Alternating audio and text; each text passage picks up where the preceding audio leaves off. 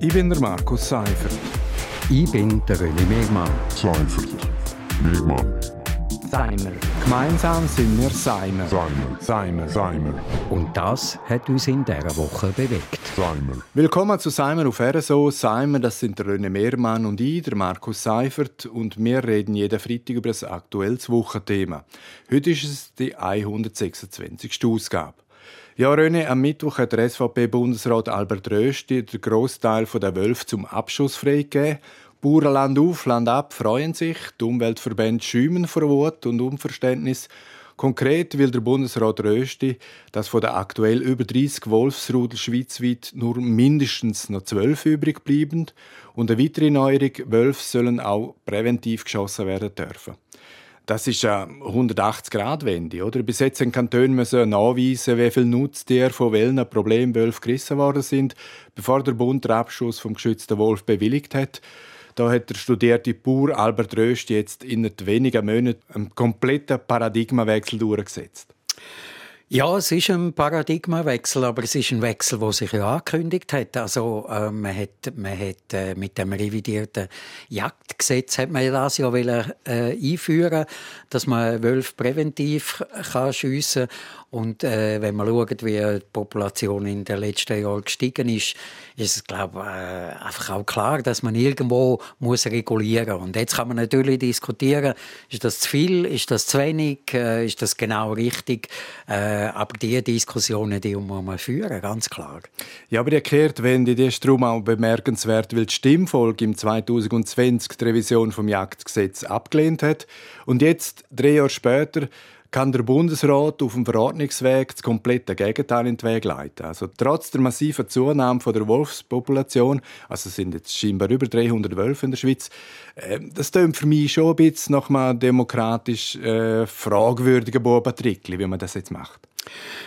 Ja, kann, kann man so sehen. Aber äh, also natürlich, das Volk hat das revidierte Jagdgesetz abgelehnt. Aber nachher ist das Parlament angegangen und hat noch ein paar Verbesserungen und neue Versionen aufgelegt. Und gegen diese Version ist ja kein Referendum ergriffen worden. Also demokratiepolitisch würde ich jetzt den Entscheid nicht so in Frage stellen.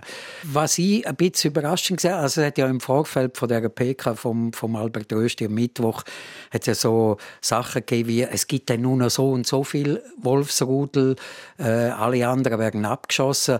Aber äh, Mittwoch habe ich das Gefühl, es ist ein bisschen differenziert. Also das ist so ein Mindestbestand, wo man darunter gar nicht sollte.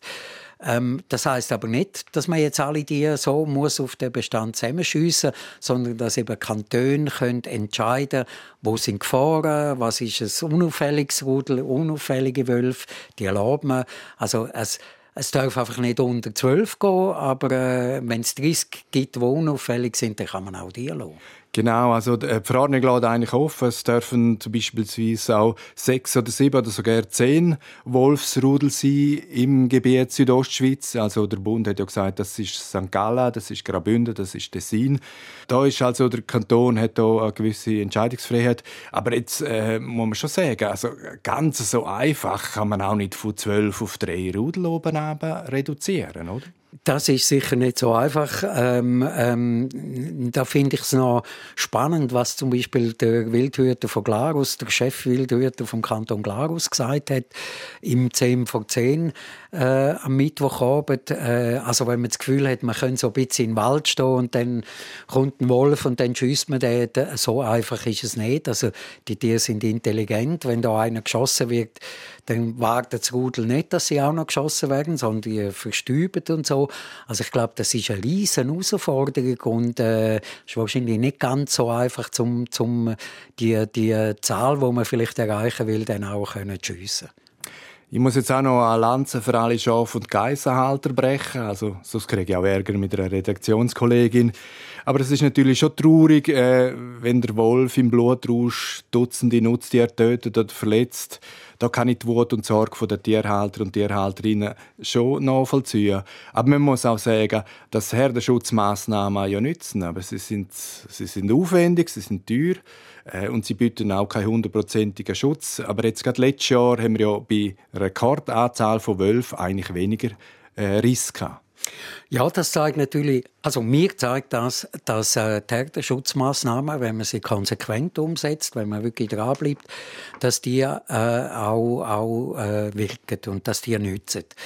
Ich glaube, glaube aber, es braucht wie ein Zusammenspiel von beiden. Also wie beim Steinbock auch, der muss man regulieren, sonst nimmt er Überhand. Äh, ist das wahrscheinlich einfach auch bei den Wölfen so? Also man muss Wölfe können regulieren in einem gesunden Mittelmaß, sage ich jetzt einmal. Und man darf aber die Herdenschutzmaßnahmen nicht vernachlässigen. Und ich glaube, dann ist ein Zusammenleben von Wolf und Schöf und Mensch und Geissen durchaus möglich. Aber es ist einfach ein extremes Politikum geworden, oder, der Wolf. Das ist so emotional. Weil ich finde, man darf schon auch nicht vergessen, dass nur ein kleiner Teil der Schöfe oder Geissen, die der Alpsummer nicht überleben, wirklich von Wölfen gerissen werden. Also der weitaus grösste Teil. Über 80 Prozent sterben an Krankheiten, sie stürzen ab, werden vom Blitz getroffen. Nur werden so Bilder äh, nicht in sozialen Medien gepostet, oder? Also mehr Klicks und Empörung geben tote und angefressene Tiere, wenn der Wolf gewürdet hat. Und da ist der Wolf einfach auch ein Sündenbock in der ganzen politischen Diskussion.